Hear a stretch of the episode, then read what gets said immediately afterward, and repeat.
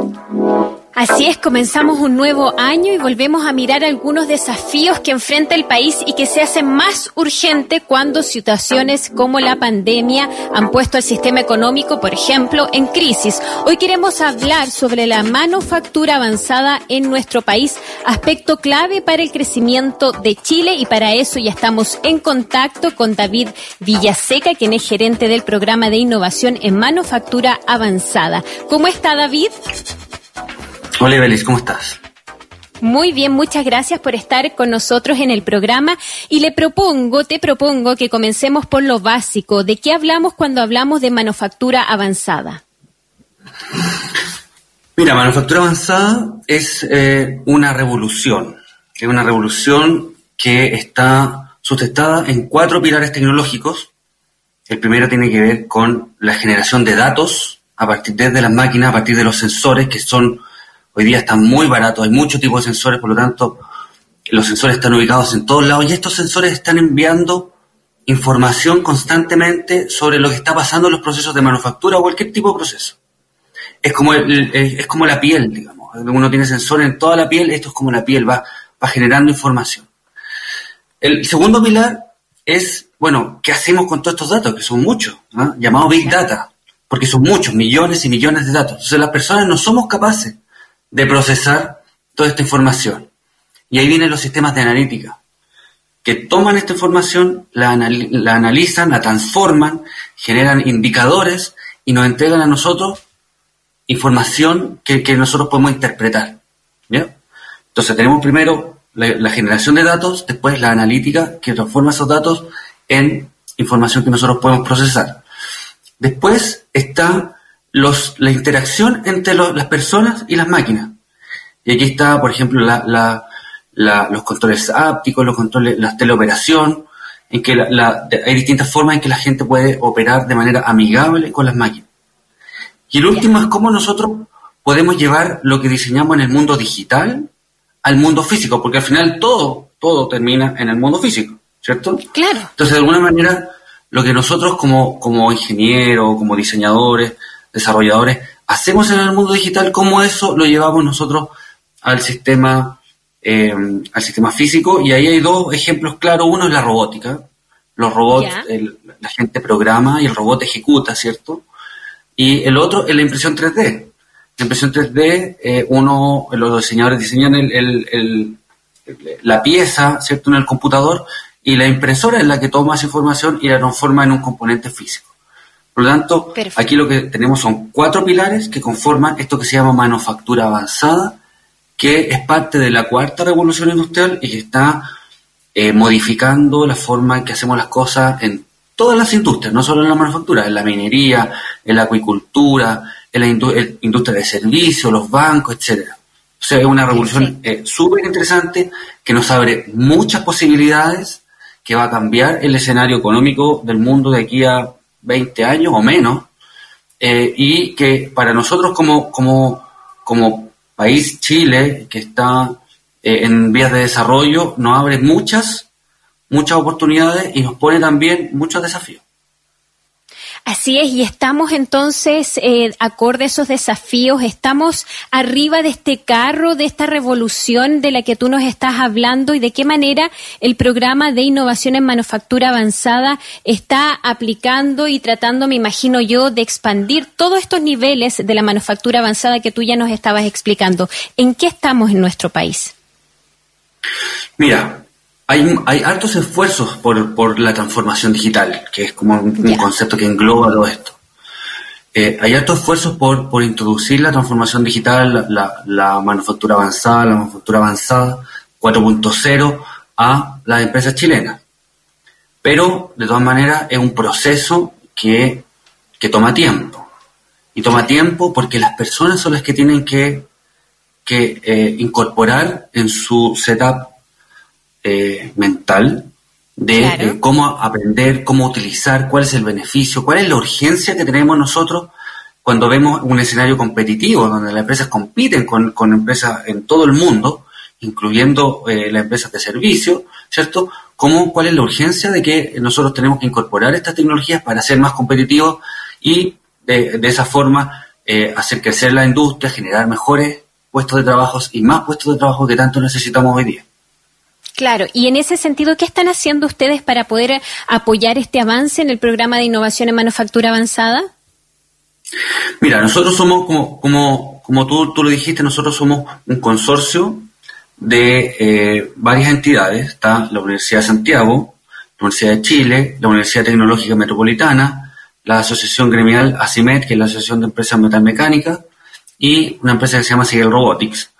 Eh, todo esto conformamos un consorcio y este consorcio tiene la misión de generar de manera continua soluciones digitales para dar respuesta específica a, a las necesidades de la industria chilena. Entonces lo que nosotros estamos haciendo como, proceso es observar la industria chilena, manufacturera en particular, ver cuáles son los problemas y nosotros poner todas nuestras capacidades de estos cuatro, cinco actores que son bien relevantes para solucionar estas empresas y aumentar, solucionar estas necesidades y o problemas y aumentar la competitividad de las empresas.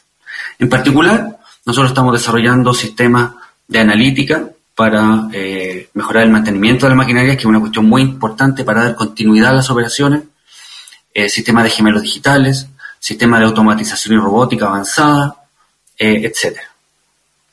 Ahora, ¿cómo ustedes se contactan con aquellos eh, productores? O estoy pensando también en los pequeños productores, a veces en la agricultura o en otras eh, áreas, pero donde eh, su escala de producción no es tan grande y por lo tanto muchas veces no se trata de no querer abrir la mente a nuevas tecnologías, sino que se trata de que no tienen acceso al conocimiento de que existen estas nuevas tecnologías o no tienen acceso a los recursos para poder adquirir e implementar estas tecnologías que uno las escucha y y parecen del futuro, ¿no? Parecen de una película de ciencia ficción. Entonces, ¿cómo se logra o se está trabajando efectivamente en acercar toda esta tecnología a los pequeños productores, a la pequeña industria, a aquellos que necesitan de estos elementos para poder aumentar su productividad?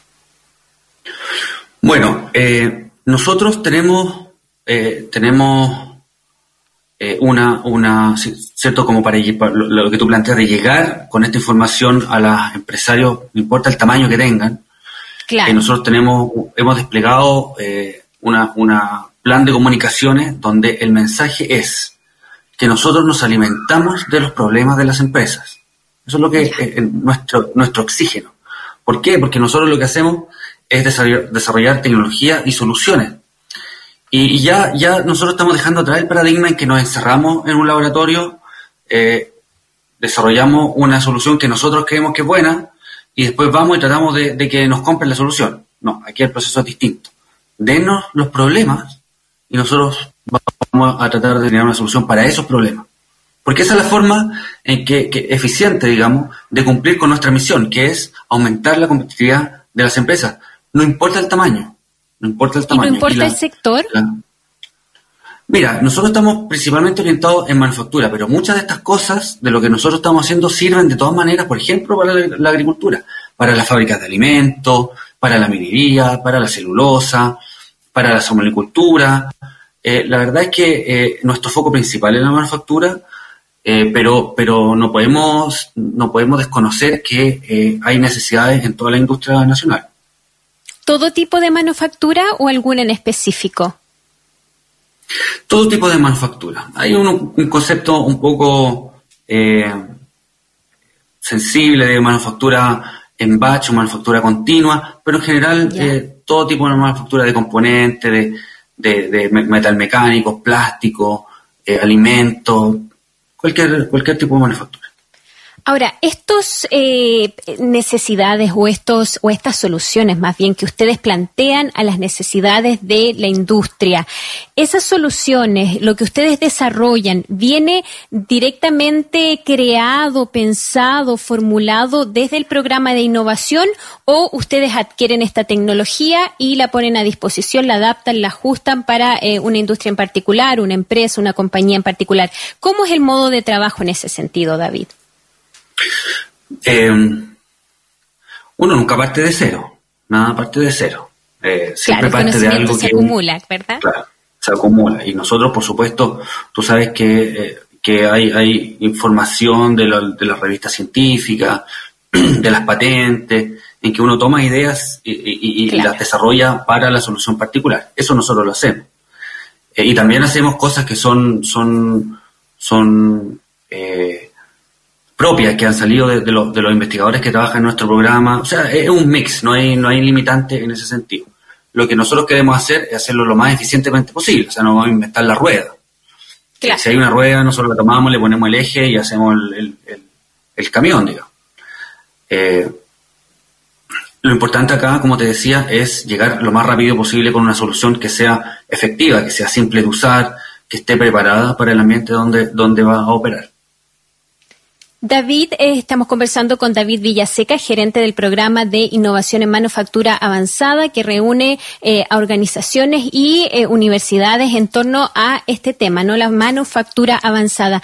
¿Qué desarrollo, qué solución de las que ustedes han eh, realizado destacarías y que nos sirva de ejemplo y para graficar también lo que ustedes hacen y cómo han aportado a la industria? Mira, la, primera solución que, nosotros ya tenemos operando en, en, la, industria, que se está aplicando hoy día en la industria minera, por una cuestión particular, que es un sistema de, de análisis de eh, los estudios de aceite que se hacen a la maquinaria para detectar el estado de condición que está esa maquinaria. Y que eh, hace mucho tiempo eh, la gente que se dedica al mantenimiento hace análisis de aceite de la maquinaria, viendo qué partículas contiene ese aceite. A partir de del contenido de partículas de ese aceite, que puede ser distinto, agua, metales, etcétera, ellos determinan si hay que hacer mantenimiento, qué tipo de mantenimiento hay que hacer, ¿cierto? Ahora, hay muchas maquinarias, entonces se mandan muchas pruebas de aceite y llegan muchos resultados, muchos informes. Y hoy día tiene que haber una persona que procese todos esos informes, ¿fija? Lo que toma mucho tiempo de analista. Por lo tanto, lo, que, lo que pasa es que yo, con, con los recursos que hay, uno puede abarcar un número limitado de maquinaria.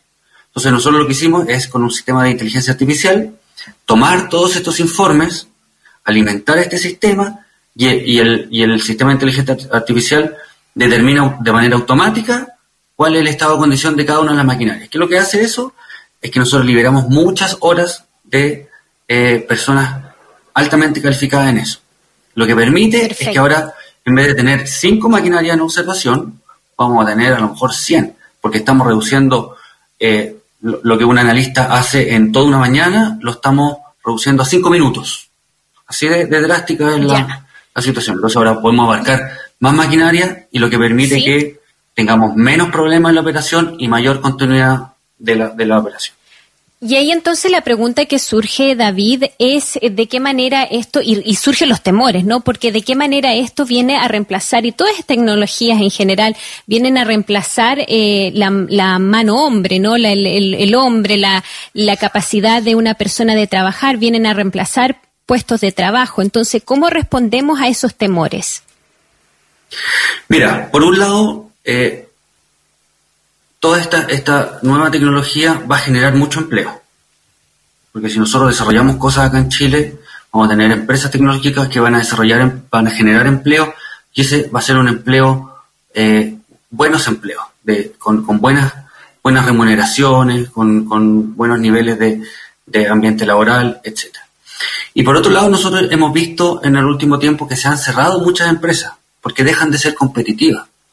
Entonces, la cosa, las alternativas posibles no es yo sigo trabajando con pura gente o sigo trabajando con máquinas.